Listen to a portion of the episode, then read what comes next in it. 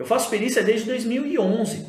Eu sofri muito na mão de perito, porque assistente técnico não era nada.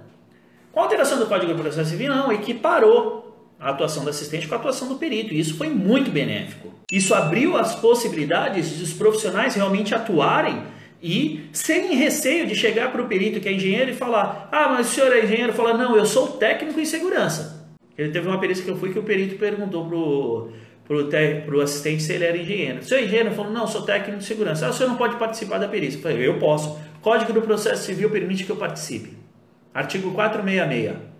Aí o perito, é, não, mas é... Mas o senhor está indicado nos autos? Não, a empresa me indicou sim nos autos. Ah, não, achei que não estava indicado nos autos. Mas precisa se posicionar. Por isso que é importante isso daqui, ó. É isso aqui que vai, que vai fazer você ir além, ganhar destaque na sua atuação.